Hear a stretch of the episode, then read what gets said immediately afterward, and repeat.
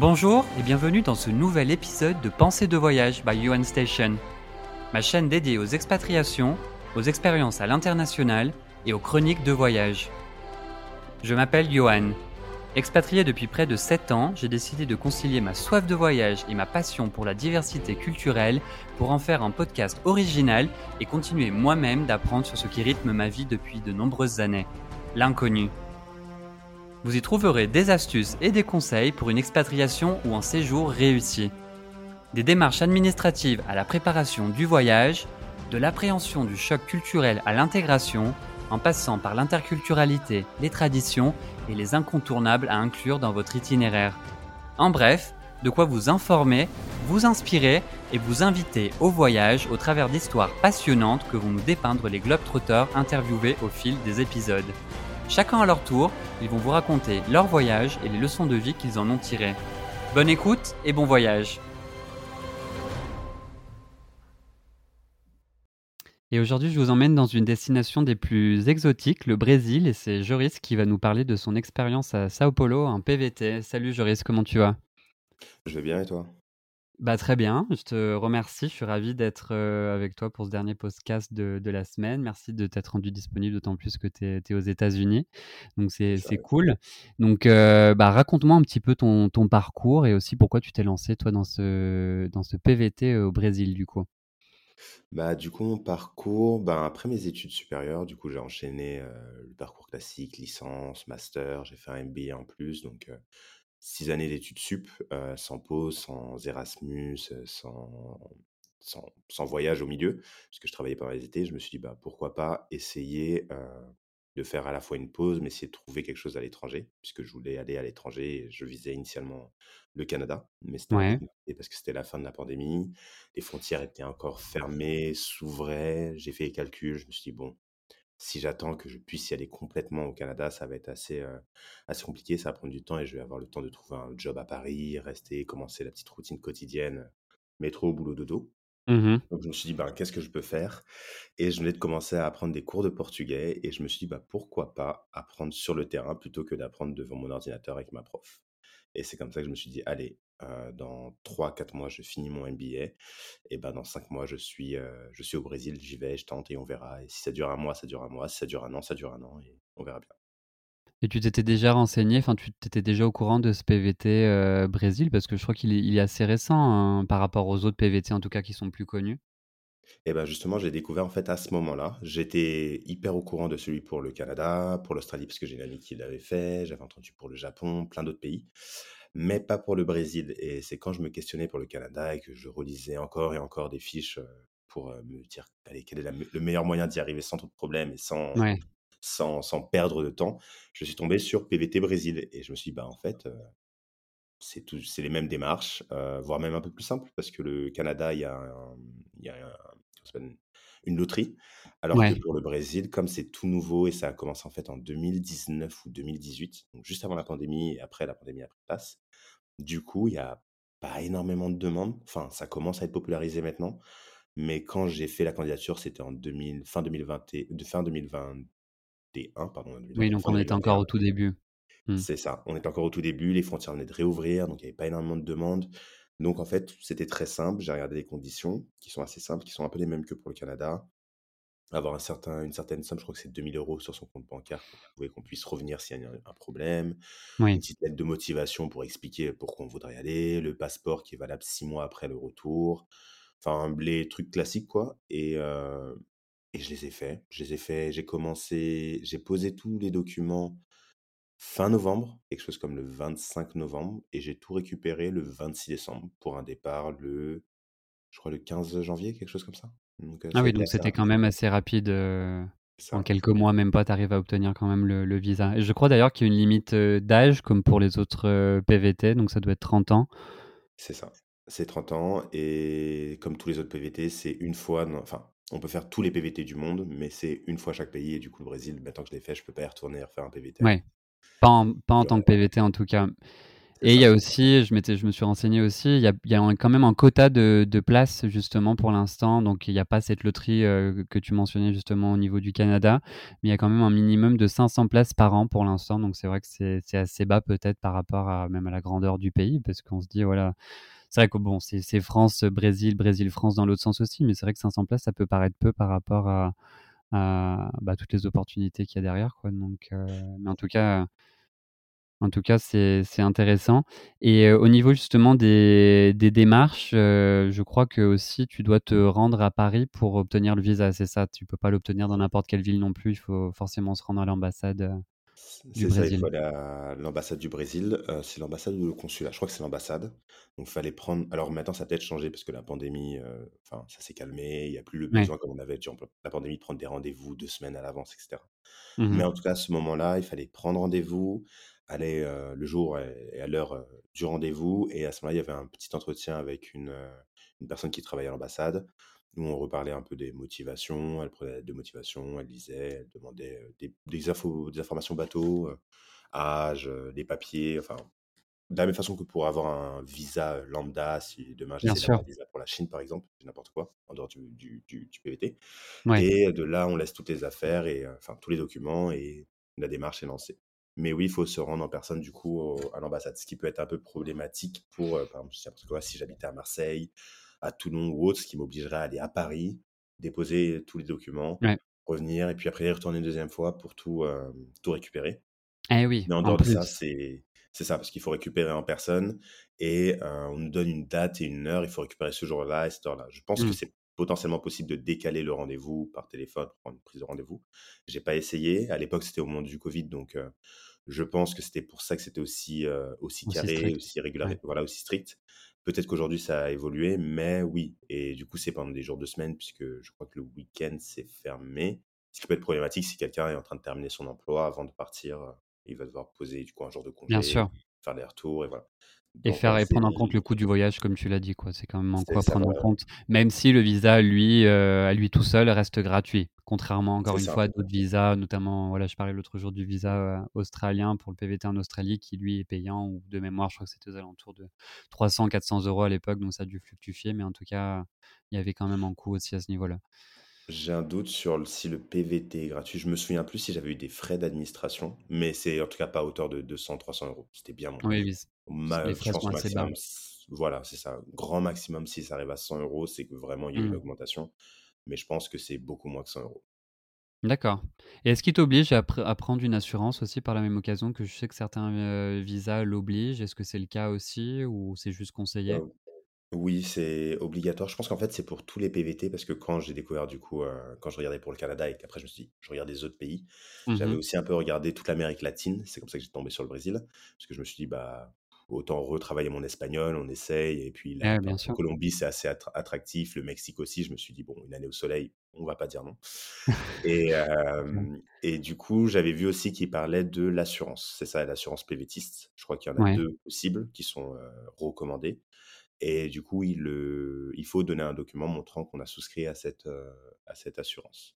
D'accord, OK, Qui donc ça est aussi c'est plutôt ouais, c'est un autre coût à prendre en compte, mais pareil de mémoire, je crois que ça reste des sommes assez dérisoires, heu, par rapport, aux risques qui peuvent, heu, subvenir aussi sur place. De mémoire, pareil, je crois que c'était Chapka, enfin c'est assurances assez assez connues pour les PVT et je crois qu'elles tournaient aux alentours peut-être de 20-30 € par mois, donc c'est quand même assez bas, sachant que justement dans des pays comme ça où, heu, à la fois le système de santé est différent, on peut être amené à avoir des coûts, médicaux super élevés, donc je pense que c'est vraiment à ne pas négliger. C'est ça, c'est c'est un bonus parce que je sais qu'en tout cas le Brésil, ça j'ai découvert en arrivant sur place, mais l'hôpital est gratuit. Enfin, l'hôpital est public et gratuit. L'hôpital public est gratuit, pardon, comme en France. Mais heu, s'il y avait eu un cas d'urgence et qu'il y avait nécessité d'aller dans un hôpital privé, là, Ouais, les sommes auraient pu très vite monter, ça aurait bien été sûr, astronomique. Du coup, j'étais content d'avoir l'assurance. Par chance, il m'est rien arrivé de grave. Mais je me suis dit: «Si jamais, enfin, un truc bateau, heu, on glisse, on se ou on fait pas attention à un trou ou ouais, pas, il pleut et voilà et on glisse, une, petite, une petite, heu, fracture ou même simplement un une entorse, bah, ça peut faire très cher, heu, sur le budget du pour l'année si, si ça arrive. C'est vrai que parfois on peut avoir tendance à vouloir lésiner et économiser sur ça, mais je pense qu'il faut vraiment faire attention, surtout quand on sort de l'Europe parce que quand on touche un autre continent, donc tout dépend lesquels, mais c'est vrai que Canada, États-Unis ou même Australie où j'étais aussi, on est sur des des sommes, astronomiques quand il s'agit de d'être hospitalisé ou d'aller voir même même même consulter un médecin, donc je pense que c'est ouais, il faut faire très attention sur ça et heu, depuis, heu, puisqu'on parlait justement de, bah, de de l'arrivée au Brésil, Heu, ben, quelles, quelles ont été tes premières impressions et aussi quelle démarche tu as dû, effectuer en arrivant sur place? Parce que là encore, voilà, tout ce qui est ouverture d'un compte ou des choses comme ça, est-ce que tu as dû, est-ce que tu as galéré ou est-ce que c'est plutôt simple de ce point de vue-là, comme ça l'est dans les pays, anglophones? Alors, heu, ça s'est fait en 2 étapes. Il y a eu la partie rêve et il y a eu la partie un peu plus galère. La partie rêve, ça a été l'arrivée du coup à Rio parce que, heu, du coup, j'ai pris mon vol pour, heu, faire Paris-Rio. Je suis allé Ouais, dès le début, on tape, haut, on va voir, ce qui s'y passe et voilà. Donc, ça a été très très l'arrivée, bah, comme un rêve.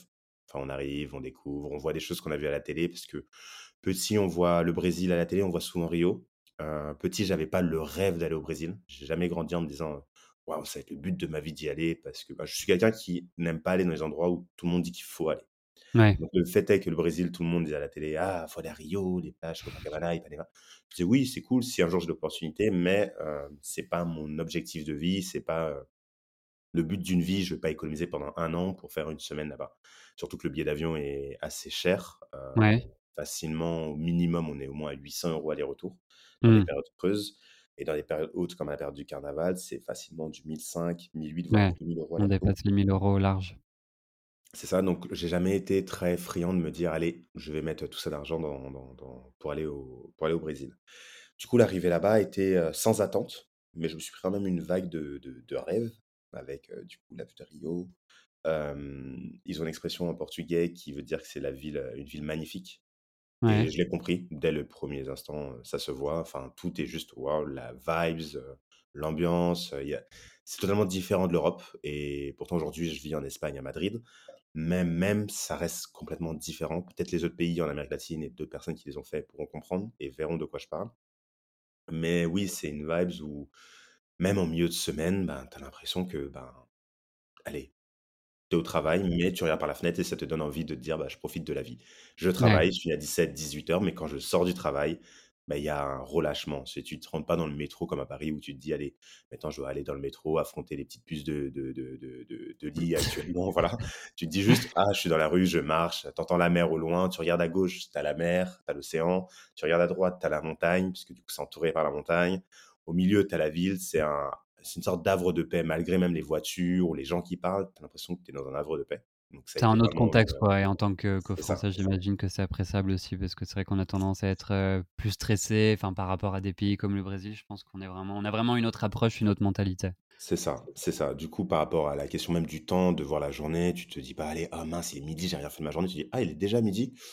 Bon, OK, je vais prendre une heure de plus. Allez, je vais aller m'asseoir à la plage, prendre une heure, me détendre et voilà». C'est Donc ça a tranquille. été vraiment c'est ça, voilà, donc ça a été vraiment ce côté-là très appréciable, très découverte. Mmh Donc sur les premiers jours, donc je suis arrivé à Rio, j'ai passé quelques jours. J'ai découvert un petit mensonge de la télé puisqu'on nous montre, que Rio est très souvent, la ville du soleil, maillot de bain, plage et inconsciemment, j'imaginais que l'eau était chaude, mais j'ai oublié que c'était l'océan Atlantique. Donc oui, tous ceux qui vont en s'imaginant qu'ils vont avoir une mer une de l'eau chaude comme dans la mer des Caraïbes, ce qui était mon cas, pas du tout. L'eau est froide. Plus bien plus froide que la Méditerranée même, pour le coup. ah mais bien beaucoup plus froide, donc j'ai mis Ouais, le petit doigt de pied, je me suis retourné, j'ai été me rasseoir sur la plage en disant: «On va attendre». C'était l'été d'ailleurs, parce que du coup les saisons aussi sont inversées. Donc Mmh mh. je je suis parti en janvier avec ma grosse doudoune, heu, il venait de neiger ou c'était la fin de la neige ou je sais plus où il y avait des en tout cas des annonces de neige dans les jours qui suivaient. Je suis arrivé à 35 degrés heu, dès 10:00 du matin, 11:00 du C'est matin. Donc appréciable ça, hein. voilà, mais du coup, en voyant 35 degrés, je me suis dit: «Allez, je pique une tête dans la mer et ça ira» et bah, pas du tout, l'eau est glacée, heu, c'est pas comme la Méditerranée, donc faut s'y attendre. Ouais. Mais ça a été, ouais, une très bonne expérience, en tout cas d'arriver et puis de là, je suis parti à São Paulo où Ouais. resté, heu, du coup, la majorité de mon temps de PVT et où j'ai fait toutes j'ai lancé toutes mes démarches, heu, administratives.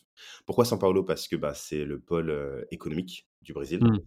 et du coup, pour trouver un emploi et je me suis dit: «Bah, si je trouve un emploi et que je trouve quelque chose qui me permet d'y rester, d'avoir un bon niveau de vie, pourquoi pas?» donc autant favoriser l'idée de se dire: «Je me mets tout de suite dans l'endroit» et pas commencer à construire quelque chose à Rio qui était un peu havre de paix et puis après devoir déménager pour aller à São Paulo, donc Bien sûr. directement, heu, dans la dans la dans la capitale économique et là, ça a été un peu différent parce que j'ai dû commencer donc toutes les démarches administrati administratives. La partie moins sexy, quoi. c'est ça, ouvrir un compte bancaire, ce que j'ai oublié sur les 2 premiers mois et du coup, je me suis fait avoir sur mes économies parce que là-bas, la monnaie est le reais. À l'époque, maintenant ça a changé depuis la guerre en Ukraine et l'inflation, mais à l'époque, 1 € était quasiment à 6 reais. Donc j'étais un peu roi du pétrole en arrivant. Je m'en rendais pas Ouais. compte, je me disais: «Non, allez doucement», mais du coup, il y avait des choses que je faisais, qui entraient dans ma routine parce que c'était pas si cher converti en euros. Mais 5 € plus 5 € plus 5 €, Bien on arrive sûr. très vite à des On va 500 dire que la € fréquence de ces petites choses était augmentée, du coup, tu disais: «Voilà, ça coûte pas cher, donc je le fais plus ou je le fais plus souvent» et au final, tu te fais avoir de cette façon-là, c'est ça, surtout que mon compte bancaire, j'avais encore mon compte bancaire français avec une carte du coup internationale, donc il y avait le temps que ça s'affiche. Mmh Donc ça faisait peut-être qu'il y avait une semaine qui passait et du coup, ben, pendant une semaine, je voyais je ne voyais pas mon compte en banque descendre. Donc je me disais: «Bah, c'est bon, je peux y aller. Allez, on peut prendre un verre en plus, on peut prendre un café en plus, on peut aller à un restaurant en plus» et une Ouais. semaine après, d'un coup, on voit -200 et on fait: «Ah bon, on va calmer». On voit rien bouger, puis 200 à nouveau et du coup, sur 2 mois, j'ai peut-être ouais, pris 1/5 de mon budget de l'année sans m'en rendre Ah compte oui, 2 mois. Donc va après j'ai pu ouvrir mon mon compte bancaire, donc du coup, il fallait différents documents. J'avais pu faire mon CPF qui est le numéro fiscal, le numéro social. Ça, j'avais pu le faire depuis Paris. On peut le faire depuis Paris à l'ambassade. Ça, c'est Ah très cool. OK, c'est bon à C'est savoir. temps énorme Ouais. parce que c'est quelque chose dont on a besoin dès qu'on arrive là-bas. C'est un peu, oui, comme le numéro social en France, sauf qu'au Brésil, alors certains aimeront, d'autres non, parce que ça fait une forme de traçabilité. Mmh mh. Mais c'est quelque chose qui est demandé partout, à tous les achats. C'est-à-dire que je vais à la pharmacie pour acheter un Doliprane, on me demande si je veux avoir mon CPF sur mon mon reçu ou si je veux ouvrir un compte de pour, fidélité, voilà. Heu, non, même même pas pour le remboursement, juste pour, en fait, montrer qu'il y a une dépense parce que alors moi, en tant qu'étranger, ça me concernait pas, vu que je payais pas d'impôts là-bas.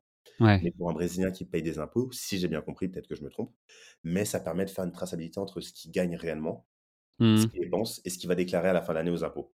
Ouais, je pense que ça doit être comme dans fiscales. certains pays. Je sais qu'en Italie, tu pouvais déclarer justement tout ce que tu avais dépensé en donnant justement ce code social et il y avait une déduction d'impôt qui pouvait se faire à ce niveau-là, donc c'est sans Voilà. doute le même système. Voilà, c'est ça. Mmh. Donc si quelqu'un achète une Ferrari avec son CPF, mais qu'après il dit: «Non, j'ai gagné que 100 € dans l'année», bah, comment tu as pu dépenser cet argent-là? Et ça permet de de Ouais. retracer et c'est un gain de temps énorme. Par exemple, si, hem, j'ai un problème de santé, bah, avec ce numéro de CPF, on peut retrouver tout mon dossier médical au Brésil.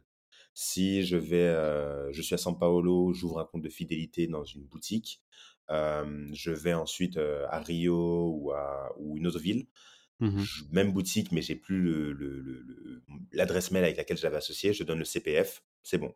C'est un peu comme un numéro d'identité. C'est vraiment Donc le numéro indispensable et il te le faut sans doute, peut-être qu'on te le demande. Je pense que ça peut te bloquer sur certains dans sur certains aspects, non? Bah, par exemple, pour l'ouverture d'une, heu, d'une, ligne téléphonique, une puce, Ouais, heu, pour mon voilà. téléphone, parce que j'ai j'ai j'étais je suis chez Free, donc j'avais, heu, 20 gigas à l'époque d'internet, ce Mmh. qui est assez, mais aussi à la fois pas assez, puisque du coup, quand on utilise le GPS, ça peut consommer très vite sur Ah des bah oui. distances. Ouais. Hem, du coup, pour ouvrir une, ligne, enfin téléphonique, il faut le CPF.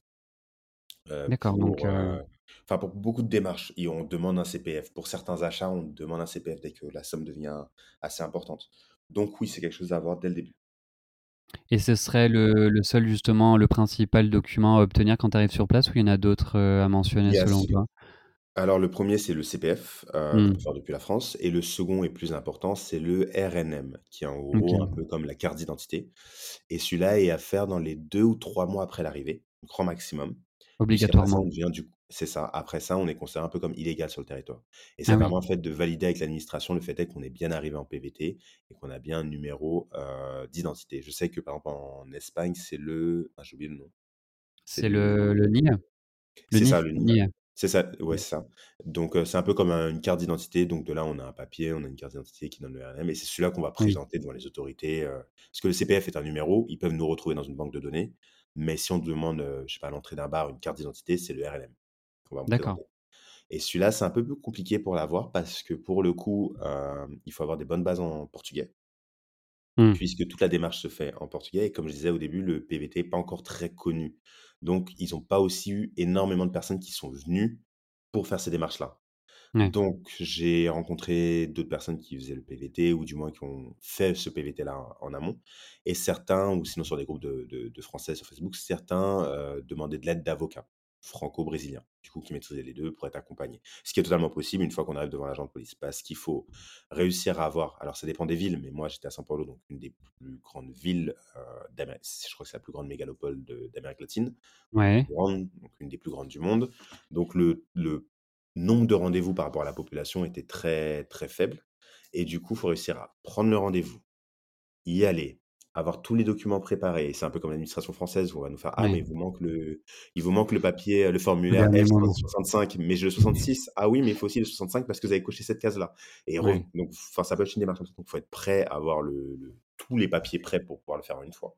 Donc j'ai pu me préparer, j'ai regardé, il y avait, hem, à l'époque un document qui avait été mis sur le groupe des des des des des Français. PVTistes du Brésil, des Français en Ouais. PVT au Brésil, qui était une personne qui avait fait un document, mais vraiment carré qui avait recensé toutes les choses, donc sur le CPF dont on parlait avant, le RNM, comment ouvrir une carte SIM, les conseils, heu, pas par ville, mais en globalement sur le Brésil et ça m'a pas mal aidé, du coup, j'avais tout préparé et j'y suis allé. Heu, ensuite, il y a le le petit échange avec du coup, un peu comme à l'ambassade, avec, heu, du coup, un policier ou une policière, avec la prise de photos pour le RNM. C'est là où le portugais peut être assez intéressant pour échanger et comprendre ce qui se passe. Parce que sinon ça devient très vite très bizarre d'être là, on nous parle, on acquiesce juste «oui» parce qu'on comprend, mais on peut pas répondre. Ça fait un peu une scène, heu, de série comme si on essayait de d'un coup, à tout moment, il y a 2 policiers qui arrivent et qui vont nous déporter. On est un peu en stress en disant: «Je comprends pas ce qui se passe», mais là, si on parle un minimum ou du moins on comprend un minimum, on se rend compte que, bah, c'est totalement tranquille.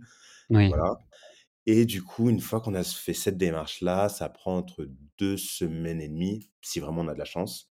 Il faut compter plutôt 3 semaines et demie, 4 semaines pour récupérer le RNM et aller 2e rendez-vous, y aller, récupérer, rentrer.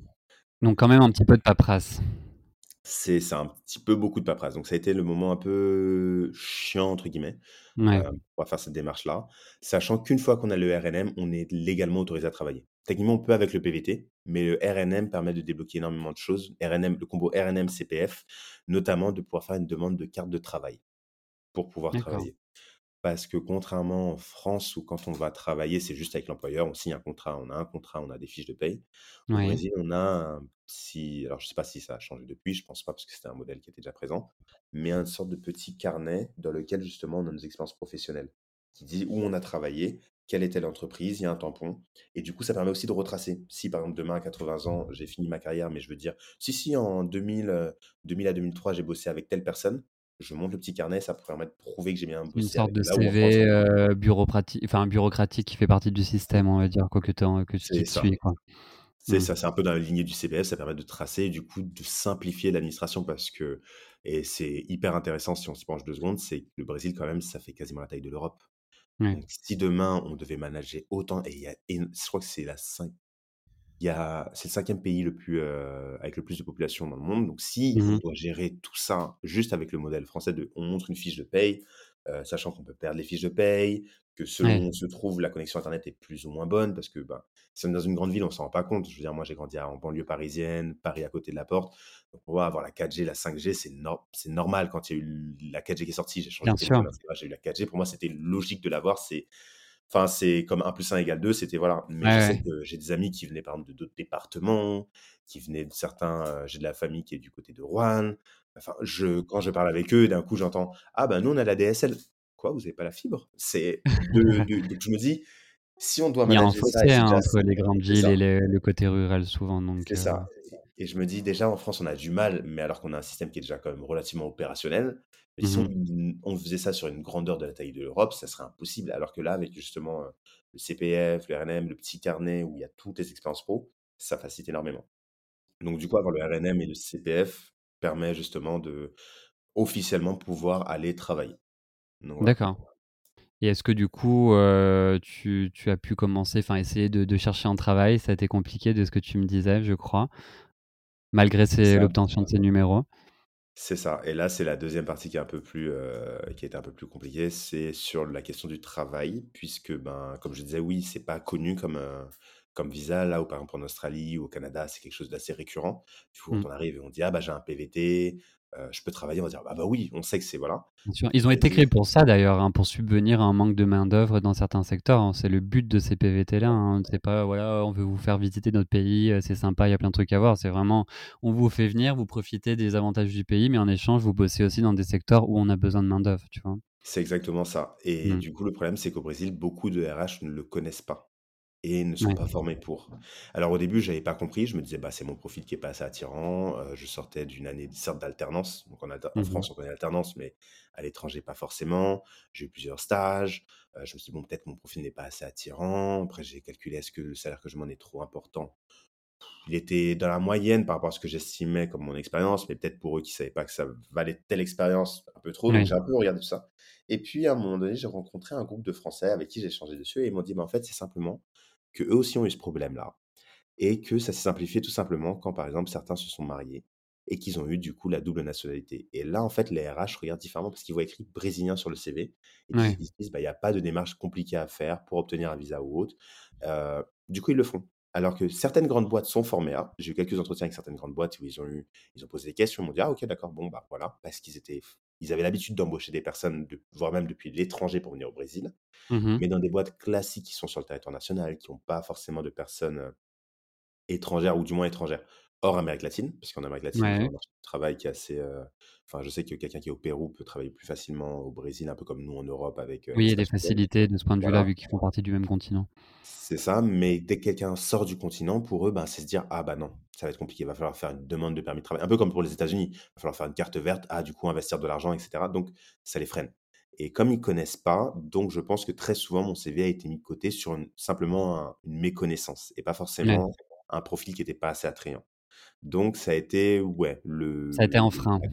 ça a été un frein, mais je me dis peut-être que aussi de mon côté, ça c'est le conseil que je pourrais donner à d'autres personnes, c'est, heu, peut-être s'ouvrir à plus plus de types d'emplois et moi je sais que je me suis très vite fermé sur le fait que je voulais que cette expérience colle avec mon CV, colle avec Ouais, mon tu t'es dit. «Non, heu, j'ai étudié ça, je veux que ce soit en lien avec le marketing Voilà, avec avec ce que tu avais étudié et je ferai pas des jobs, heu, voilà, liés». Par exemple, heu, en Australie, je sais que c'était vraiment le secteur de l'hospitality, donc tout ce qui est res restauration, plonge, service, trucs comme ça et ça peut ça peut aider, je pense peut-être que dans ces secteurs-là, c'est un peu plus simple de trouver. C'est ça, bah, c'est ce que je me suis dit, je me suis bloqué en me disant: «Bah, je ferai pas ç» enfin, c'est pas que je ne voulais pas faire, j'étais pas fermé à l'idée, Mmh. mais heu et là, c'est une autre erreur que j'ai fait, c'est et ça, c'est du coup un conseil, je pense, qui fonctionne pour tous les PVT et notamment dans des pays de type, heu, où la la monnaie l'euro est plus forte que la monnaie locale, puisque Ouais. éventuellement le le Canada, ça le Canada ou l'Australie, on ou même le Japon, on va pas avoir ce problème-là parce que quand la monnaie est équivalente, mais heu, ne pas se renseigner sur les quartiers où habiter uniquement avec des Français qui vivent à l'étranger.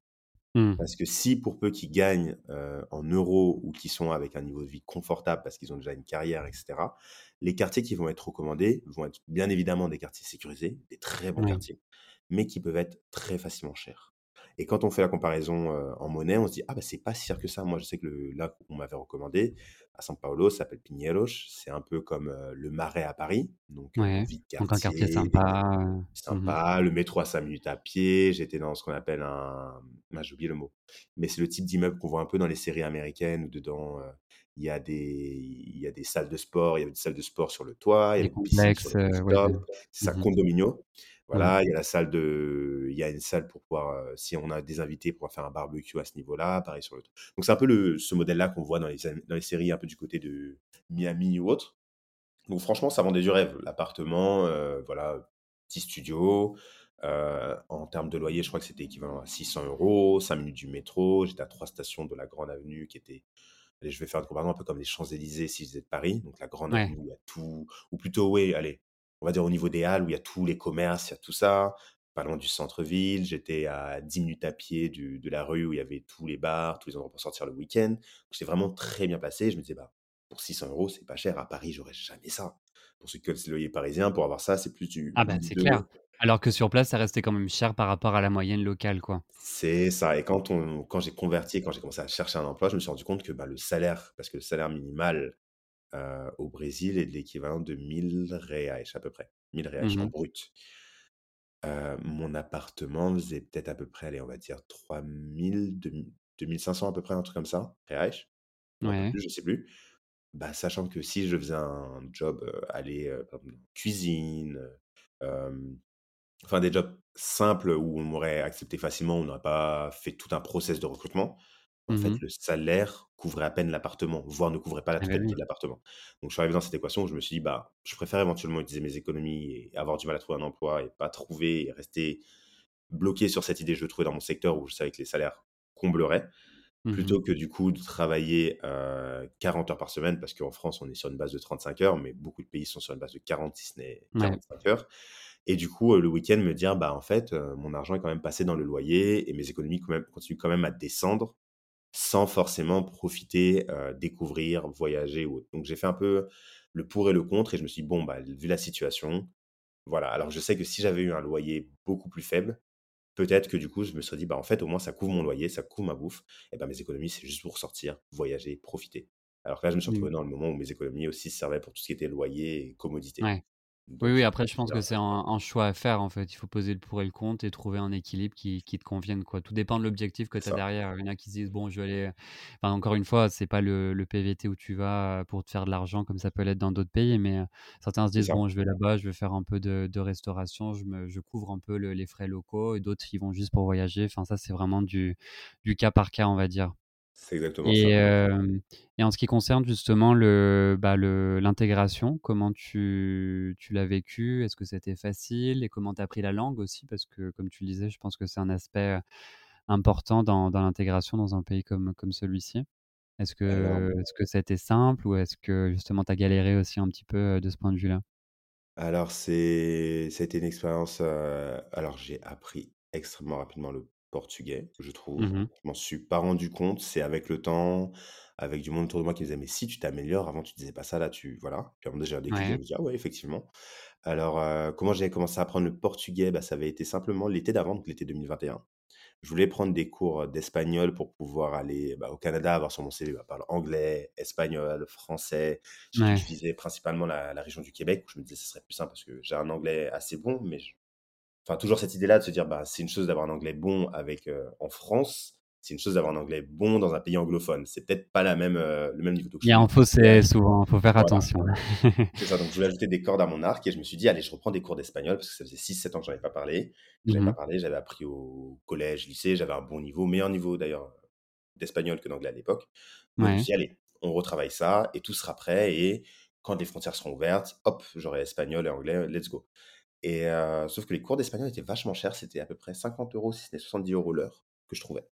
Donc je me suis dit: «Ouh là, ça fait quand même un budget, simplement juste pour faire, 4 cours dans le mois» et par hasard, j'ai trouvé un on m'a transmis une annonce de de 2 professeurs qui travaillaient en binôme, pour pouvoir faire des cours de portugais, donc des cours de français pour les brésiliens et des cours de portugais pour les francophones. Ouais. une qui est brésilienne et l'autre qui est française, mais qui est tellement fan du Brésil qu'elle m'a donné des indications sur des choses que je ne pouvais même pas imaginer qu'ils existaient et même ma prof qui était brésilienne, des fois, elle était surprise, elle me disait: «Ah bon? Je savais pas». Des bons conseils c'est ça, ça a été une immersion par des cours à distance, mais déjà sur la langue et la culture en amont. Ouais. Donc pendant l'été, je commence en me disant: «Bah, je découvre, et j'apprends le portugais, ça me fait une langue en plus, ben, si mon espagnol sera moyen, voire faible, bah, au moins je dirais: "Bah, écoutez, j'ai aussi un portugais qui est moyen, faible, mais je peux apprendre". Ça montre que j'ai une ouverture à l'idée d'apprendre Bien sûr, peut-être ça fera un plus sur le CV et j'ai commencé à apprendre et un mois plus tard, c'est à ce moment que j'ai pris ma décision de partir au Brésil. Donc ai dit: «Écoutez, bah, écoutez, dans trois quatre mois, je vais être, au Brésil, donc j'ai besoin d'être apte à pouvoir communiquer et au moins dire des choses simples. On continuera Les choses de la vie m courante, les bases, voilà». heu, de bonnes bases, on va dire. C'est ça, comprendre si on me dit d'aller à gauche pour pas que j'aille à droite et qu'il m'arrive quelque chose. Donc voilà, donc on a travaillé ça énormément du coup sur trois quatre mois avec un cours par semaine, si ce n'était 2 de temps en temps. Ça a été très intense, c'était, bah, du coup, j'étais en alternance, donc le soir, je terminais mon alternance. J'avais mon cours de portugais, puis après je bossais sur mon mémoire et puis après je bossais sur mes devoirs, puis éventuellement les heures sup parce que c'était la fin de l'alternance, donc tous les dossiers à rendre, donc c'était vraiment très intense pendant trois quatre mois. Heu, je me souviens que quand j'ai tout rendu en décembre et que ça s'est complété, bah, j'ai eu un moment de soulagement. de soulagement et pendant une semaine, j'étais une loque sur enfin, je revivais intérieurement, mais mon corps me disait: Ouais, «Va dormir, c'est mieux». C'est voilà, il y a le nouvel an qui arrive, il y a le nouvel qui arrive, mais reste à la maison, c'est mieux de dormir. Donc voilà, c'est ça. Donc c'était et du coup, ma première semaine au Brésil, j'ai vraiment je me suis ressourcé et ça, je l'ai senti, j'ai repris énormément d'énergie et du coup, donc c'est comme ça que j'ai commencé à apprendre le portugais et comme j'avais des restes du de l'espagnol, ça m'a pas mal aidé, heu, parce que c'est relativement proche. Ce qui a Mmh fait mh. qu'au début, j'ai surtout fait ce qu'on appelle du portugnol. Je mettais un peu d'espagnol dans le portugais et du coup, ma prof me voilà, ma prof me regardant en disant: «Joris, j'ai compris ce que tu as dit, mais c'est pas bon, il faut dire ça» et avec le temps, le portugais a pris la place de l'espagnol. Donc après ça, j'ai continué à m'entraîner et une fois arrivé sur place, en termes d'intégration, au début, ça a été très compliqué parce que du coup, donc comme j'ai dit, je suis arrivé à Rio en plein été, 35 degrés, la mer, waouh, super. On se dit: «Carte postale». Sauf que São Paulo, c'est pas le même climat. C'est un peu plus un climat comme je dirais, allez, on va dire Londres. Allez, ouais, Ouais. Londres.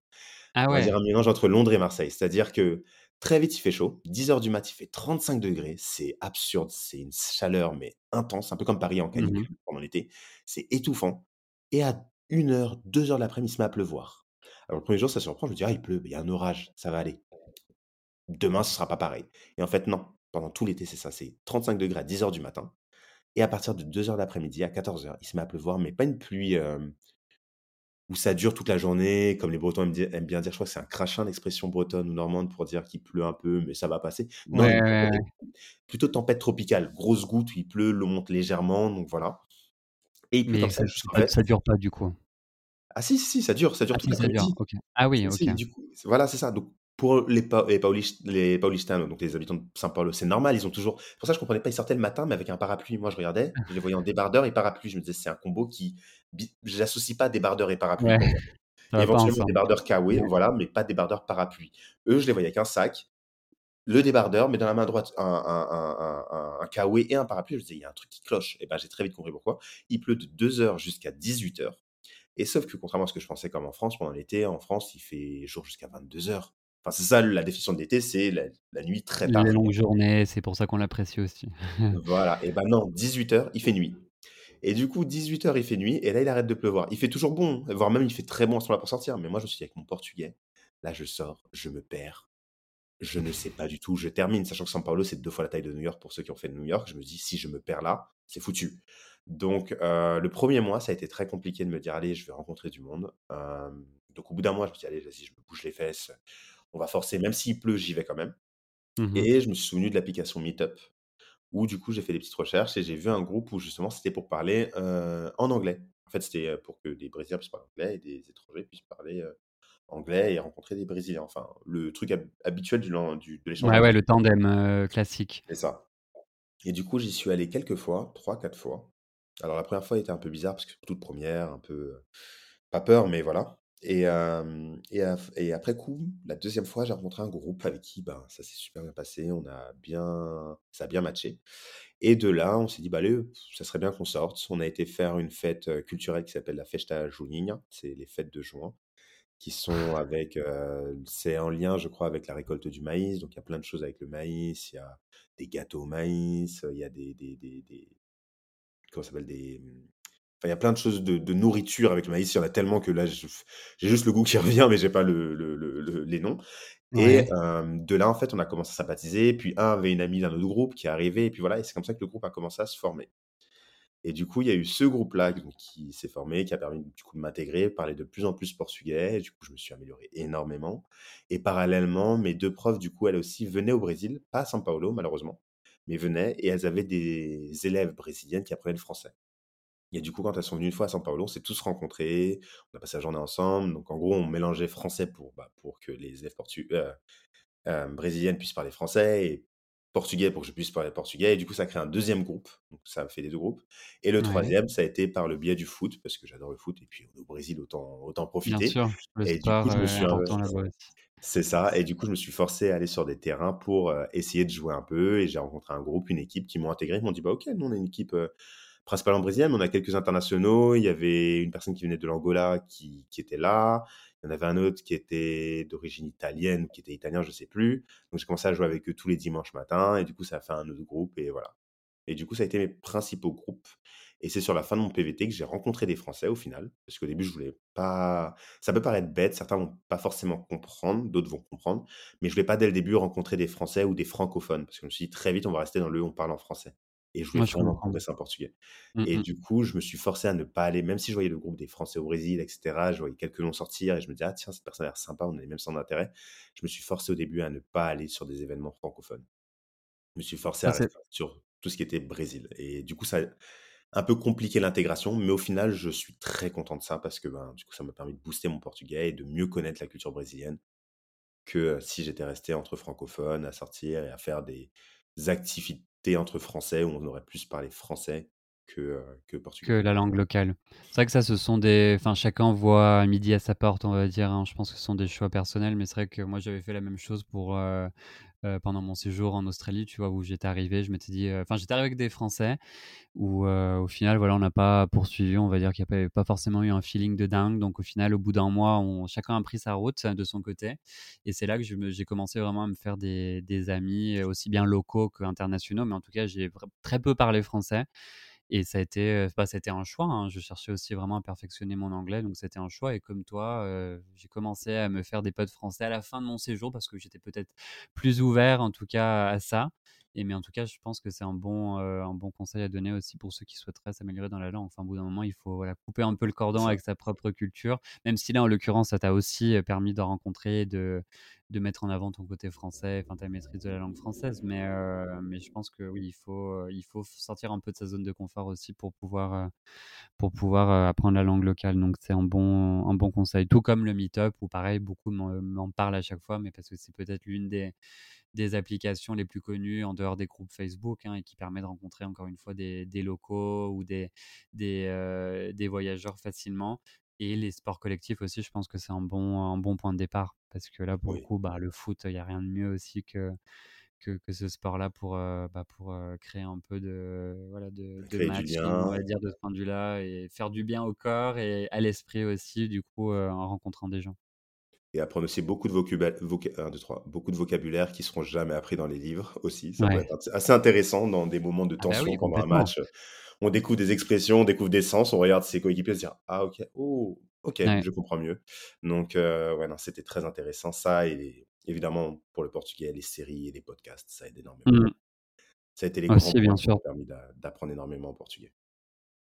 Ouais, non, c'est sûr que les séries en rajoutent, heu, en rajoutent une couche, hein. Je pense que ça, c'est enfin, être plongé à la fois, dans le quotidien, dans la culture, dans la langue autour de toi, voilà, en faisant du sport, en sortant avec des gens et à la fois chez toi aussi en regardant des séries et compagnie, je pense qu'il y a rien de mieux. Enfin, au final, tu es vraiment immergé, heu, à 360° dans la langue et ça, du coup, c'est super, quoi. C'est super. ça.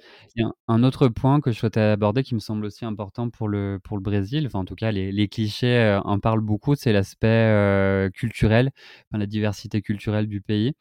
Donc le côté, heu, voilà, même la la musique qu'on mentionnait tout à l'heure, les danses, la cuisine, la religion aussi. Est-ce que ben, comment est-ce que tu as vécu, toi, cette, cette richesse culturelle, pendant ton séjour?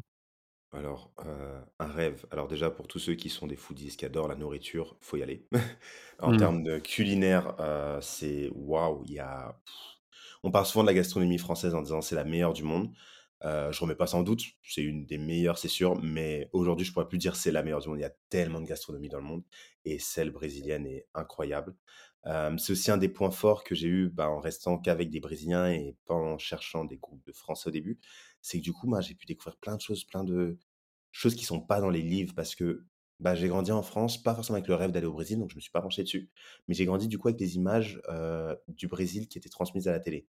Donc Ouais. c'était soit au journal de TF1, enfin les journaux télévisés, soit 7 à 8 avec Harry Roselmack pour, ceux qui regardaient TF1 quand ils étaient plus petits avec alors le Brésil, c'est soit le football avec Ronaldinho, Ronaldo, plus tard avec Neymar, Ouais. voilà, Joga Bonito, soit c'était un peu Copacabana, Ipanema, les grandes tours, heu, hem, la plage de sable fin, l'eau Le Christ, turquoise, heu, heu, Rédemptor, le enfin les gros clichés, c'est ça, éventuellement, allez, pour ceux qui qui qui qui étaient un peu gênés devant le 7 à 8 quand il y avait toujours ça qui sortait, les les maillots de bain, les les idées de topless, on est au milieu de ses parents en se disant: «Ouh là, de quoi il parle?» voilà, on a début d'adolescence, on est un peu gêné parce qu'on se dit: «Bon OK, on est au milieu des parents, on aborde ce genre de Ouais. sujet». Donc c'était très souvent ça qui était mis en avant ou, éventuellement, bah, tout le côté favela ou éventuellement dans les cours d'histoire-géographie avec, justement les disparités entre richesse et tout le grand gap. Donc j'ai grandi un peu avec ça, du Brésil et l'Amazonie, bien sûr et du coup, sans vraies images culturelles de qu'est-ce que la culture brésilienne? En fait, la culture brésilienne, elle est immense, elle est incroyable parce que, que ce soit sur l'aspect musical l'aspect musical, éventuellement, quand on parlait du Brésil, on me parlait un peu de la funk brésilienne. J'étais en mode: «Bon, je sais pas trop ce que c'est». Alors certains ont déjà entendu avec le le la musique, heu, c'est quoi? C'était Boom Boom Tam Tam qui était sorti il y a 4-5 ans, qui était un peu Oui, de l'été, voilà, qui est la la de la funk, heu, qui est de la funk, heu, brésilienne, qui est de la funk, enfin commerciale, voilà. Après, j'ai découvert d'autres funk, mais tu as ça, mais j'ai découvert aussi le rap brésilien avec certains artistes. J'ai découvert, le forró, qui est une musique très, très culturelle au Brésil, qui j'ai pas de comparaison avec, mais qui est, voilà, qui est qui est particulière, qui a une danse qui est avec. J'ai découvert, la bossa nova, qui est un style qui était de l'époque, enfin dans les années 1950 et plus après, qui est très intéressante, qui est très calme, très douce, que j'adore. Aujourd'hui d'ailleurs, il y a une vague très intéressante où ils font des des artistes qui font des remixes de de de d'autres musiques très contemporaines, hip-hop, R&B ou autres, mais en bossa nova. Donc très varié de ce point de vue-là aussi. C'est ça, c'est très varié, c'est des des tonalités qui sont très douces, très intéressantes. Il y a aussi, bah, évidemment la samba, heu, que tout le monde connaît, mais du coup, j'ai découvert que, bah, la samba, c'est pas juste, allez, la samba qu'on voit à la télé avec la danse, il y a aussi plein d'autres choses qui sont avec. Il y a tout un aspect culturel, toute une histoire de la samba. Il y a aussi le piseiro, qui est une musique qui vient du nord-est, qui a des tonalités un peu plus proches, heu certains vont peut-être entendre un peu de musique qui viennent un peu comme, pour ceux qui connaissent la musique, des Caraïbes un peu, tout ce qui va être compas, qui va être un peu, sur certaines certains instruments qui vont ressembler au compas ou qui vont ressembler pour d'autres à à tout ce qui est bach bachata, kizomba parce que il la Ouais. rythmique est un peu plus lente, même si l'instrument est un peu rapide. Donc en fait, j'ai découvert un peu tout ça et du coup, par exemple, au niveau musical, ça a été une, un un un un puits de de de connaissances et voilà, j'ai découvert plein de choses, j'ai découvert ce que j'aime et ce que j'aime pas, j'ai découvert des variétés de funk, j'ai découvert le rap brésilien, son histoire un peu à derrière parce que le Brésil est un peu et ça, c'est quelque chose que beaucoup de gens ne savent pas. C'est quand on parle d'Amérique latine, on englobe tous les pays d'Amé d'Amérique latine et Mmh. moi, je considère aujourd'hui, quand je vois l'Amérique latine, le Brésil n'est pas pareil que le reste de l'Amérique latine. Bien sûr, culture est des autres. C'est ça, bien sûr, c'est comme en Europe, si on dit l'Europe, évidemment, la culture espagnole n'est pas la même que la culture française ou que la culture allemande, même s'il y a des choses qui se ressemblent. Mais la fracture est beaucoup plus visible, entre le Brésil et le reste de l'Amérique latine. Par exemple, en Amérique latine, heu, alors je vais généraliser, j'y suis pas allé, mais je vais généraliser et faire un peu des gros points pour donner une idée. Mais si par exemple, heu, en Colombie, on va écouter du reggaeton, et ben, au Brésil, le reggaeton, c'est faible, Pas la mode du tout, quoi.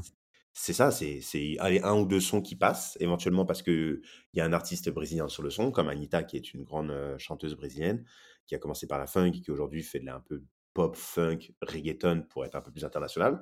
Mais heu, non, tu vas à une soirée, j'ai fait des soirées, j'étais en boîte de nuit. À un moment donné, d'ailleurs, ça m'a fatigué parce que je me suis dit: «Mais il y a zéro musique, il y a zéro hip-hop, zéro rap, zéro reggaeton, rien de ce que je connaissais» et j'adore la funk. Mais à des moments, je me disais: «Bah, j'aimerais bien quand même entendre un petit son, un petit je sais pas moi, heu, un truc un peu que j'entendais en France, un petit rap, heu, voilà et bah, Mais pas pas du du tout tout. en fait. Les gens connaissent, les gens écoutent de leur côté, mais ils ne mettront jamais ça en soirée ou du moins ils le mettront dans des soirées où c'est le thème de la soirée. Mais c'est pas la musique, voilà, qui est commune, c'est ça. Ouais. Donc par exemple, ça a été une découverte à ce niveau-là. En termes de religion, bah, il y a, mmh, énormément de de de de de de différentes religions selon les pas les États, mais entre le nord, par exemple et le sud. Alors oui, il y a une grande partie qui est, heu, hem, chrétienne, heu, soit catholique, soit, hem, je je sais plus si c'est évangéliste, oui évangéliste, je crois. Ouais. Mais il y a aussi plein d'autres religions qui descendent justement de l'époque, de de de de l'esclavage, de la colonisation, avec, des certaines religions qui sont plus liées du coup aux Amérindiens, mais aussi des religions qui sont liées, aux peuples qui ont été du coup déportés de l'Afrique à l'Amérique latine, donc au Brésil. Avec notamment, je crois que ça s'appelle le quilombo, qui sont des dérivés pour certains qui verront dedans certaines ressemblances avec le vaudou du côté d'Haïti et d'autres religions qui sont sur la côte ouest de l'Afrique, notamment avec l'Ango l'Angola et tous les pays autour. Et du coup, en fait, on découvre qu'il y a plein de variétés, il y a plein de choses, il y a plein de Tout un éventail de de types de C'est de ça, religions, heu, c'est ça. Et c'est des choses qu'on voit pas forcément à la télé, qu'on ne saura pas si on n'y est pas. Et même qu'on ne verra pas si on passe juste dans la rue, si par exemple on va juste à Rio et qu'on se balade à Copacabana, on ne le verra pas. Parce que c'est pas quelque ouais. chose qui se montre, c'est pas quelque chose que l'on met en avant dans la rue. Donc ça a été très intéressant à ce niveau-là. Donc culturellement, ça a été une, heu, c'est hyper riche et c'est un lieu à découvrir et à voir et c'est tellement immense que j'ai beau y être resté un an et avoir fait plusieurs villes, je pense que j'ai vu à peine 2% si ce n'est 3% du Brésil et dedans j'englobe, heu, nourriture et cetera. Si j'englobe Ouais. enfin, c'est immense. Il y a tellement de variétés, tellement de différences que c'est c'est c'est je enfin, c'est comme si demain on disait pendant un an vous faites le tour de l'Europe et heu, vous apprenez tout. c'est impossible en un an. C'est impossible. Faut pas oublier que c'est un pays qui fait, heu, 15 fois la France, hein, quand même, donc faut quand même s'imaginer la grandeur, déjà d'un point de vue géographique du pays, donc c'est ce qui explique aussi toute la richesse culturelle que que tu as, je pense, parce que forcément d'une région à une autre et dû au passé, à l'histoire aussi, ça explique toute cette diversité. Mais justement, c'était ma ma prochaine question d'un point de vue, hem En tout ce qui concerne, on va dire, les les voyages à mettre sur ta bucket list, est-ce que tu as pu en en faire, heu, des sympas? Bah, au-delà des des clichés qu'on a mentionnés déjà tout à l'heure, heu, Rio et compagnie, mais est-ce qu'il y a des des coins à ne pas manquer? Je me souviens qu'on mentionnait souvent aussi des cascades, donc, c'est un climat assez tropical, donc beaucoup de de forêts, de de de lieux, heu, enfin de de milieux aussi aquatiques aussi, mais est-ce que ouais, est-ce qu'il y a des points, à mentionner Alors de ce point de vue-là? Il y a énormément de points. Je vais le faire un peu de mémoire parce que j'ai pas la carte devant moi et qu'il y a des endroits sans doute que je vais oublier. Donc pour ceux qui Mmh. ont déjà été ou ceux qui y vont et qui préparent leur, leur itinéraire, bah, je leur, je leur dirais. Alors ceux qui ont déjà été, excusez-moi si je- j'en oublie certains qui sont incroyables, et ceux qui vont y aller, je les invite à aller sur Google et pas regarder que les trucs touristiques, mais aussi un peu fouiner, éventuellement en faisant un peu du Google Traduction pour trouver les bons mots en portugais et les taper. Mais je sais que bah, déjà il y a Rio, mais il y a Rio et Rio. Il y a le Rio où on va aller, on va rester comme je disais Copacabana, Ipanema, où c'est la zone sud, c'est très sécurisé, c'est beaucoup plus sécurisé que d'autres quartiers dans, dans Rio, c'est sûr, mais qui est un peu le côté qu'on voit dans les films et tout le monde va y aller, mais aussi des choses à découvrir dans Rio qui sont un peu plus cachées. Euh, j'ai fait par exemple une maison qui s'appelle, j'ai le nom, mais qui est en haut d'une favela qui est assez tranquille et qui est en fait une euh, construction sous forme de labyrinthe d'une maison euh, par un artiste et c'est magnifique et ça donne une vue magnifique sur le, euh, le pain de sucre. Et euh, c'est un truc qu'on va pas penser à faire. C'est pas très loin. Alors pour ceux qui adorent le foot, ils vont comprendre où c'est à peu près. Ils vont, enfin, ils vont trouver les mots clés pour trouver. C'est à côté du fameux terrain très connu euh, à Rio, dans une favela où le terrain est de, de multicolore. Le terrain de foot est multicolore. Je crois que Michael Jackson avait fait une partie de son clip dedans, si je me souviens bien, ou il y a un artiste qui avait fait dedans. Ouais. Pharrell Williams, je sais plus. Mais c'est dans beaucoup de films où on le voit, dans les Fast and Furious, etc. On voit ce terrain passer, euh, voilà. Ou dans les FIFA Street quand on était plus jeune, voilà. Donc il y a des trucs comme ça qui sont un peu cachés, où il faut fouiller, euh, c'est pas écrit. Évidemment, aller faire euh, le, le, Maracana, aller voir un match de foot là-bas, mais il y a aussi, ouais, aller simplement, en fait, voir la vie, tout simplement, dans les quartiers, découvrir, se laisser se perdre dans la ville. Euh, toujours en sécurité, évidemment, je recommande. Mais euh, voilà, donc il y a déjà tout ce côté-là de Rio. Et pousser, ne pas rester uniquement dans la zone centre et sud, mais aussi pousser dans la zone ouest, qui a des plages qui, pour le coup, sont beaucoup plus belles, je trouve, que simplement Ipanema et Copacabana, qui sont très belles, mais qui sont beaucoup plus, déjà moins touristiques, moins touristiques, pardon. C'est principalement des personnes, heu, des riverains qui y vont. Donc déjà, on va avoir le côté un peu moins, heu, ouais, touristique, heu, il y aura des activités, mais voilà, ça change un peu. Mais aussi, du coup, voir des paysages un peu différents parce que, ben, si on va à l'endroit qu'on a l'habitude de voir depuis une carte postale, il y a pas tant de surprises que ça au final. Alors que là, Ouais. de ce côté-là, on verra aussi le coucher de soleil différemment. Donc déjà, il y a tout ce côté-là Rio. Dans l'état de Rio, plus au nord, il y a j'ai été à Arraial do Cabo. C'est dans la zone de Cabo Frio, hem, ah, j'ai oublié le nom de l'autre ville, mais il y en avait une autre, Bu Búzios. Je recommande aussi d'y aller. C'est ce qu'on appelle les Caraïbes brésiliennes. L'eau est magnifique, genre c'est un bleu turquoise. Heu, j'ai des origines antillaises, de la Guadeloupe et de la Martinique, donc j'ai eu l'habitude d'y aller, de voir de l'eau bleu turquoise et pour le coup, j'ai eu l'impression d'être, heu, ouais, d'y être à nouveau. D'être, Voilà. chez toi, quoi. C'est ça. La seule différence, comme je disais, c'est la température de l'eau. Là, l'eau, elle est froide. Pour donner un ordre Ouais, d'idée, en hiver, là-bas, on peut y croiser des baleines et des tortues. Sachant que les baleines nagent pas en eau chaude, je crois, de mémoire, si je me souviens bien de mes cours, ça donne une idée de la température de l'eau. Mais c'était magnifique. J'ai fait de la plongée. C'est une des capitales du mondial de plongée, d'ailleurs. Enfin, une des capitales. C'est un des endroits, un des spots de plongée les plus connus. C'était magnifique. Euh, il y a d'autres villes historiques. Il y a Paraty, qui est une ancienne capitale du, du, du- du Brésil. C'est par là que transitait tout l'or à l'époque euh, de la conquête euh, euh, de l'Amérique latine par les conquistadors euh, portugais. Il y a aussi, comment ça s'appelle? Euh, Ah, ah euh, Campo- ah non, j'ai oublié le nom. Mince, il y a une ville euh, qui est considérée comme les Suisses brésiliennes, Campos de Ouais, Jordão, voilà ça, OK. Qui est comme les Suisses brésiliennes, ça a un côté ouais, très savoyard, il y a des petits chalets, voilà, c'est une ville où il fait très froid. Euh, oui, parce qu'on pense au Brésil, on pense à de la chaleur, mais euh, vu comment c'est immense, il bah, faut savoir que si au nord du Brésil, par exemple, du côté euh, limitrophe avec la Guyane française, euh, il fait rarement en dessous de 20 degrés, il- quand il pleut, il fait quand même chaud. La pointe sud, il neige au Brésil. Et ça, je m'y attendais pas. Enfin, pour moi, le Brésil, je voyais pas que la neige. Et du coup, Campos de Jordão, qui est un peu plus au sud de, enfin, un peu plus dans les terres, et en altitude, c'est la ville la plus haute du Brésil. Euh, la nuit, il faisait des températures négatives, chose que j'avais pas Ah prévue avec oui, vêtements d'été en me disant: voilà. «À Rio, il fait 35 degrés». Donc j'y suis arrivé, On peut heureusement j'ai avoir froid au. Brésil. Voilà, j'étais avec ma doudoune, mes gants, heu, on a fait une, heu, on a fait une, une, une, une fondue. Je ne m'attendais pas à faire une fondue au Brésil, mais j'ai fait une fondue. Ça donne l'idée du du froid, voilà. Mmh. Donc heu, il y a toute cette partie-là et il y a des tonnes de choses que je n'ai pas pu faire. Par exemple, il y a les fosses de Iguaçu. On parle souvent des chutes du Voilà, Niagara c'est ce qui me venait en tête voilà, c'est ça, c'est magnifique, c'est énormément de puissance, mais fosses de Iguaçu, c'est encore plus de puissance que les chutes du Niagara.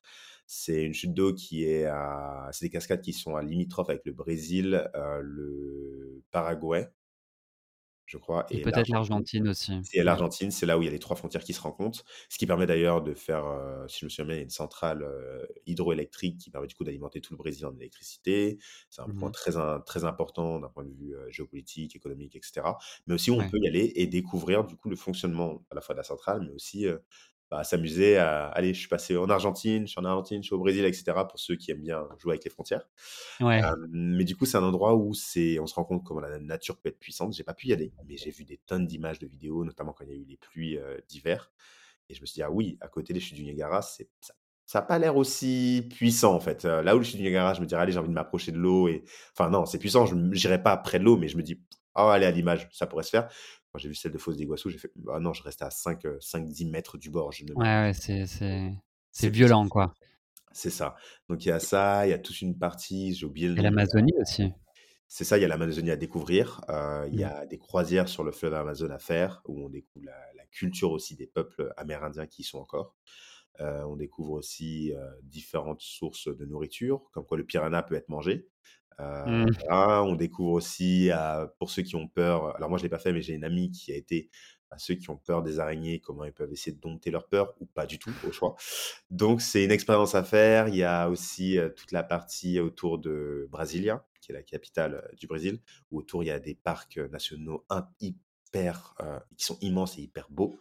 Ça Ouais. s'appelle Chapada de Diamantina, je crois si je prononce bien, heu, qui ont des paysages uniques et magnifiques. Il y a un peu plus, ouais, au nord, heu, nord-ouest, il y a Lenço Lençóis de Maranhão. Je sais plus comment on le prononce, je sais plus, mais c'est un endroit où en gros le sable va rencontrer la mer et il y a des petites oasis au milieu du sable et c'est magnifique. Donc en fait, il y a énormément de choses. Il y a une Ça région envie, hein. mais c'est ça, où il y a des lacs on rentre naturels dans l'hiver, heu, voilà, de de parler de destination paradisiaque comme ça, ça fait envie. C'est ça, donc heu, pour visiter, si quelqu'un a le budget parce que, ben, faut savoir que, bah, comme je disais, le Brésil, c'est faut savoir que, par exemple, le point le plus au sud du Brésil est aussi éloigné du point le plus au nord du Brésil que de prendre le point le plus au nord pour aller au Canada. Donc si on prend la distance entre le Canada et le point le plus au nord, c'est la même distance que le point le plus au nord du Brésil pour aller au fou, hein. au sud. Voilà, c'est incroyable. Donc si quelqu'un a 1 an sans avoir besoin de travailler ou du moins un travail il peut le faire en déplacement, qui a assez de budget Digital nomade et compagnie. c'est ça, un rêve quoi, je Mmh. recommande. Il y a énormément de choses à voir et chaque chose est différente. Les paysages sont différents, que ce soit au sud, heu, au centre, au nord-est, en Amazonie, heu, au nord-ouest pardon, en Amazonie, au nord. Il y a tellement de choses à voir et tellement de choses culturelles à découvrir, donc je recommande à 200 Et quand tu quand tu reviens justement, enfin quand tu as vu toutes ces choses, qu'est-ce que tu ramènes comme souvenir concrètement après avoir vu, heu, bah, toute cette diversité? Tu as des idées? Enfin, tu as eu des idées toi quand tu es rentré? Ah bah, des tonnes. Déjà, j'ai eu l'envie de repartir, de se dire: «Pourquoi je Ouais. dois rentrer?» heu, il y a pas un moyen de rester, de prolonger le visa, il y a pas quelque chose à faire, voilà. Il y a pas moyen de trouver un job vraiment en dernière minute pour avoir une carte de travail et rester plus longtemps. Mais Mmh en mh. dehors de ça, il y a l'envie d'y retourner. Évidemment, il y a l'envie d'y retourner, l'envie de découvrir un peu plus, l'envie de de de de d'approfondir ses connaissances sur le pays, heu, sur son histoire, parce que l'histoire du Brésil est incroyable, elle est immense. On se rend pas compte, mais il y a énormément de choses d'ailleurs qui sont passées au Brésil, qui ont eu un impact sur l'Europe et inversement. Heu, à titre d'exemple, sans historiquement, parce que j'ai fait une licence d'histoire, du coup le côté histoire m'intéresse, mais hem, par exemple, il faut savoir que sur le par exemple, le pan de l'esclavage, le Brésil a été le pays qui a accueilli le plus d'esclaves, heu, africains durant la période de l'esclavage. Mmh mh. Heu, à contrario, heu, sans par exemple l'invasion de Napoléon sur les pays ibériques, donc sur l'Espagne et puis le Portugal, le le le roi du Portugal n'aurait pas migré au Brésil. Le Brésil n'aurait pas de eu son histoire assez indépendante du Portugal, puisqu'après ça, il y a eu l'indépendance, la mise en place d'une république et toutes les histoires de de de de politique qu'il y a eu en place, donc s'appelle, un régime plus ou moins autoritaire, république ou Mmh. autre. Donc il y a ça, il y a l'impact du du Brésil sur l'économie mondiale avec, notamment les années sous le président Lula. Heu, l'impact que l'on a vu aussi sur le le le le que l'Amazonie a d'un point de vue en environnemental sur le monde entier. Enfin, il y a énormément de choses à découvrir, énormément de choses à voir. Et c'est intéressant, il faut pas oublier justement que, bah, toute l'histoire qu'il y a derrière, comme tu l'as mentionné, hein, que ce soit colonialisme, esclavage et compagnie, il faut pas oublier, bah, ce qui s'est passé et comprendre aussi, bah, voilà, pourquoi le pays est ce qu'il est aujourd'hui, parce que souvent le passé a un lien, bien sûr. C'est ça, Mais, comprendre les un rivalités, comprendre aussi les les enjeux de pouvoir actuels, comprendre, bah, pour les fans de foot qui vont comprendre, qui qui suivent un peu le foot et qui et notamment en Espagne avec, par exemple, ce qui se passe entre Vinicius et les questions de racisme en Espagne, mais comprendre mmh aussi pourquoi ça a un énorme impact au Brésil et pourquoi la question elle est centrale, notamment l'histoire du Brésil. Enfin voilà et aussi découvrir et aussi ça y aller et découvrir permet aussi de comprendre qu'il n'y a pas qu'un seul stéréotype brésilien. Parce que je me souviens que quand je suis arrivé là-bas, une des choses qui m'a marqué, j'ai oublié d'en parler plus tôt, c'est quand on à quelqu'un: «Ah, est-ce que, comment tu visualises un Brésilien?» les images qui ressortent sont les images qu'on a vues à la télé, dans les séries et les films. ouais, Et notamment avec l'idée, par exemple, bah, si on parle d'un mec brésilien, allez, pour prendre des mots un peu Allez, pour généraliser, on va imaginer un mec avec les cheveux un peu avec des boucles curly, heu, des traits assez fins, musclés, une peau assez, heu, assez claire de peau, mais un peu comme, heu, hem, un peu comme Neymar, assez clair de peau. Enfin, on va vi on va visualiser quelque chose comme ça. un peu ouais. Voilà, un peu métisse, un peu, voilà. Mais au Brésil, il y a des tonnes de variances parce qu'il y a une histoire culturelle tellement importante, tellement mélangée entre les peuples amérindiens, les peuples, européens qui ont migré, au Brésil et les aussi, bah, tous les peuples, africains qui ont été, qui ont été, déportés durant l'esclavage. Il y a eu un métissage énorme et c'est incroyable de voir tout ça. J'ai des amis, je montre une photo, on me dira: «Ah mais elle est italienne, il est italien». Pas du tout. Elle est brésilienne, il est brésilien. Il y en a d'autres, on va dire. «Ah bah lui, il est brésilien». Ah bah non, heu, enfin oui, brésilien, part de mais clichés encore une fois, enfin des idées reçues un peu qu'on a eues, ça, ici en Europe. c'est ça. On part sur donc Mmh, y aller, c'est découvrir tout ça et découvrir toute cette richesse et découvrir énormément de choses. mmh. Donc heu, donc je Et en souvenir, si je devais te deman te demander justement des souvenirs, bah, plus matériels, qu'est-ce que tu ramènerais? Peut-être même d'un point de vue, gastronomique, ou culinaire, comme on en parlait tout à l'heure. Est-ce qu'il y a des choses que qu'on ramène en tant que touriste même? Alors, matériellement déjà, bah, c'est compliqué. Bah, déjà, il y a plein de petits souvenirs. Je dirais aussi, heu, le signe typique brésilien, les havaianas, les petites tongs, heu, voilà, ça Eh c'est oui, quelque chose où bien on sûr. est sûr que quand on croise quelqu'un dans la rue alors qu'il fait 10 degrés, il a des havaianas, si on creuse un peu, il y a de grandes chances que soit il y a été ou soit il Ouais. vient du Brésil. Donc, heu, voilà, ça, ça a été une grande découverte quand je suis revenu, en France, en Europe. Dans la rue, des fois, je regarde, je fais: «Mmh, tiens» et je tends l'oreille et effectivement, c'est le cas. Je dirais aussi, ben, nourriture, il y a tellement de choses. Enfin, c'est impossible de tout mettre dans la valise, mais il y a tellement de choses, tellement de de choses à manger qui viennent de différents États, du Minas Gerais, du Nord-Est. Hem, il y a tellement de plats. Donc, heu, s'il y a moyen d'en mettre un peu plus dans sa valise, je dis pas non. Et après, bah, dans les points et un peu plus immatériels, c'est, bah, tous les souvenirs, en fait, tout ce qu'on voit et tout Mmh. ce qu'on peut manger avec les yeux, je dirais. Donc, heu, je recommande à 200 Si quelqu'un hésite à faire un PVT et se dit: «Ah, mais c'est compliqué, est-ce que j'aurai assez de budget pour rester autant de temps, heu, par exemple, au Canada, en Australie?» s'il a du temps devant lui et il a le temps de récupérer cet argent pour repartir, voire même de mettre de côté différemment, bah, de faire un PVT, au Brésil, de faire un PVT en Amérique latine. Il y a tellement de choses à voir que, ça vaut le coup. Et comme on n'a qu'une seule vie, ben, je me dis: «Ça vaut vraiment le coup d'avoir ces expériences» et peut-être retarder un peu plus certains projets professionnels, mais au moins d'avoir vu assez de choses pour que, ben, si un jour, quand on a fini de travailler, on s'assoit et on regarde par la fenêtre, on se dit: «Bah, j'ai vécu ça» et ça, Ouais. je le recommande à tout le monde. Je recommande tout le monde. Il faut il faut en profiter parce que je pense que ce sont des, bah, ce sont des des programmes qui se sont démo démocratisés aussi. Enfin, faut pas oublier que, voilà, il y a encore, heu, 5 ans, il n'existait pas ce PVT.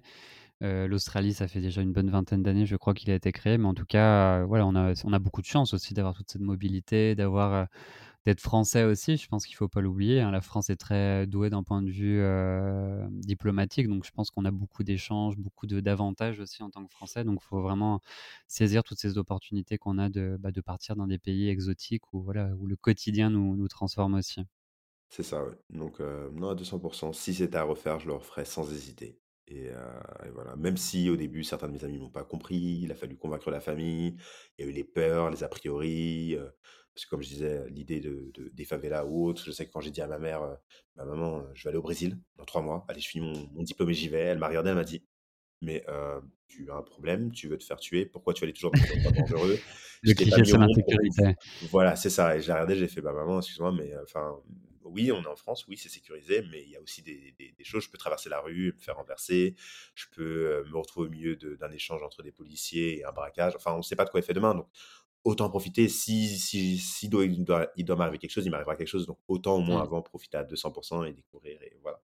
Donc non, je recommande et ouais, si c'est à refaire, je, le referai. Et, et, voilà, et je suis même d'ailleurs en train de regarder en me disant, bah tiens, pourquoi pas un jour aller en faire un en Colombie ou au Venezuela, euh, pas au Venezuela, pardon, en Colombie, au Pérou ou euh, Mexique, Argentine, voilà. Autant découvrir les pays autour et voilà, et maintenant j'ai juste envie d'y aller. Pareil, j'ai vu qu'il y avait le PVT pour Taïwan, pour le Japon, bon, c'est un peu plus compliqué, c'est un peu plus cher.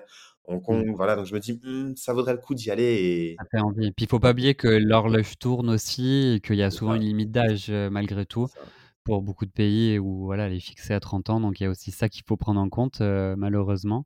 Même si pour certains pays, elle tend à, à, être augmentée. Je sais que maintenant, enfin désormais en Australie, on arrive à, on a la possibilité de, de faire le, le PVT jusqu'à 35 ans.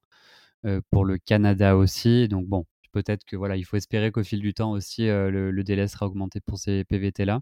Mais en tout cas, voilà, il faut, faut garder ça en tête aussi.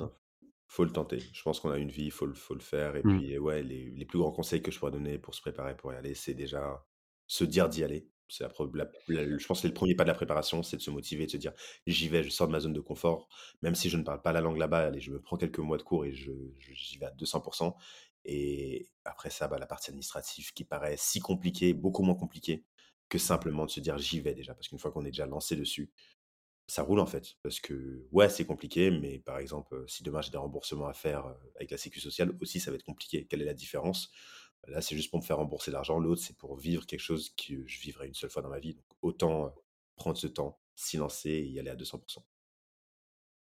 Merci beaucoup en tout cas pour ton, pour ton témoignage. C'était super, euh, super intéressant. Moi, je tenais à le, faire, euh, à le faire avant tout sur le Brésil aussi parce que c'est un pays dont on parle un petit peu moins et où il y a beaucoup de choses à, mentionner, notamment la diversité dont on a parlé pendant le podcast. Donc, c'était, super intéressant aussi pour casser toutes les idées reçues qu'on peut avoir euh, en Europe. Et, et, voilà, ben, en tout cas, on a, on a beaucoup parlé, mais il y avait de quoi dire aussi, donc c'est super. Et ben, je te souhaite une bonne continuation. On laissera quelques liens aussi éventuellement si des gens ont besoin de, de, conseils ou même des, voilà, ce que tu as pu voir aussi pendant ton séjour pour, pour ceux qui nous écoutent. Et voilà, je te souhaite du coup une bonne, une bonne vacances aux États-Unis et un bon séjour. Merci. À bientôt, merci. À bientôt. Voilà, cet épisode est terminé. Je vous remercie énormément pour votre écoute attentive et vous invite à vous abonner si vous avez aimé cet épisode et à me faire part de vos commentaires, remarques ou critiques constructives sur Apple Podcasts, Spotify, Deezer et autres plateformes de podcast. N'hésitez pas également à me transmettre vos idées de sujets pour de prochains podcasts. Merci et à très bientôt pour un nouvel épisode de Pensée de voyage.